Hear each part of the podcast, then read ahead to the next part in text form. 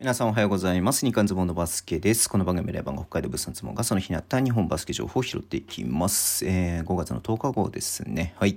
えっと、まず B1 の方、重工賞ね、もう早くも出ていて、えっと、京都ハンナリーズですね。昨日も出ましたけれども、今日は、えー、空いた選手と長与選手重工賞リストということですね。まあ、リリース見る限り対談っていう感じだとは思うんですけれども、うん。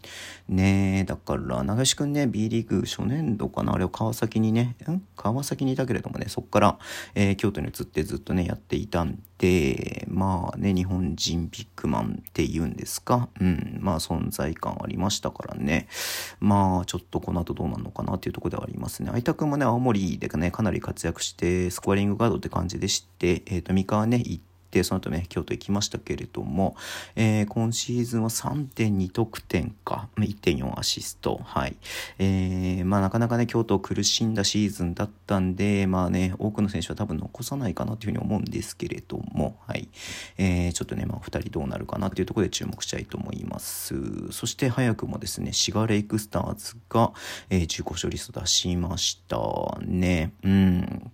えっ、ー、と、ワース・スミスと、えー、小沢選手、今川選手、ガードソン、オマラね、5人が、えー、契約満了で、まあ、あの、リリース見る限り対談っていう感じですね。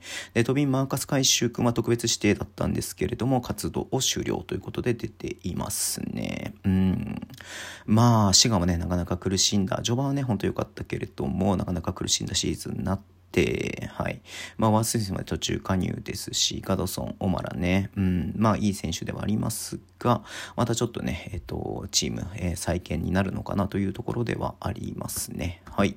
えー、W リーグの話題ですけれども、えっ、ー、と、日立ハイテクにね、いた谷村選手ね、まあ、最近代表にも選ばれましたけれども、はい。もともといたシャンソンに出戻りということになりました。2年間ね、えっ、と、日立ハイテクにいましたけれども、うん、まあ、代表クラスの選手ですし、えっ、と、日立ハイテクでもね、あのー、スターターでね、出ていた、え、試合が多くて17点、平均17点、すごいね。8.3リバウンド。うん。